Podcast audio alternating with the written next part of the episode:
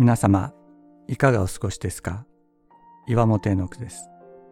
今日も366日元気が出る聖書の言葉から聖書のメッセージをお届けします。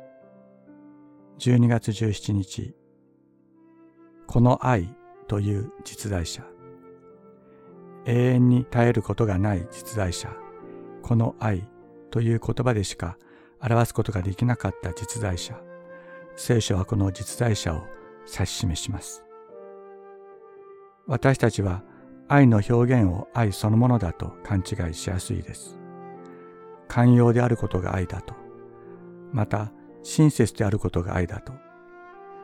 確かに私たちは愛の表現に触れて助けられ生きていく勇気を与えられます。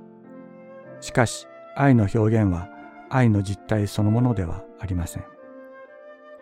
イエス・キリストの十字架も愛の究極の表現でありました。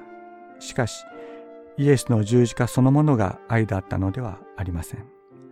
イエスの中に満ちていたこの愛という実在者が十字架において自らを表現したのです。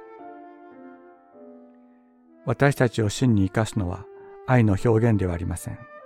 愛の実態が私たちを救うのです。私たちの思考は愛をその表現においてしか捉えることはできません。ですから私たちは愛とは何かその表現を頭で理解しようとする。しかし命は命によってしか知ることはできません。命は命によってしか受け取ることはできません。命を生かすものは命です。私たちはこの愛の実態に触れたいのです。この愛という命の実態に満たされたいのです。その時、私たちの存在のあり方そのものが変わります。私たちもこの愛に生きていくものとなっていくでしょう。この愛を表現するものとなっていくでしょう。イエスに似たものとされていくでしょう。キリストは私たちのためにご自分の命を捨ててくださいました。それによって私たちに愛が分かったのです。ですから私たちも兄弟のために命を捨てるべきです。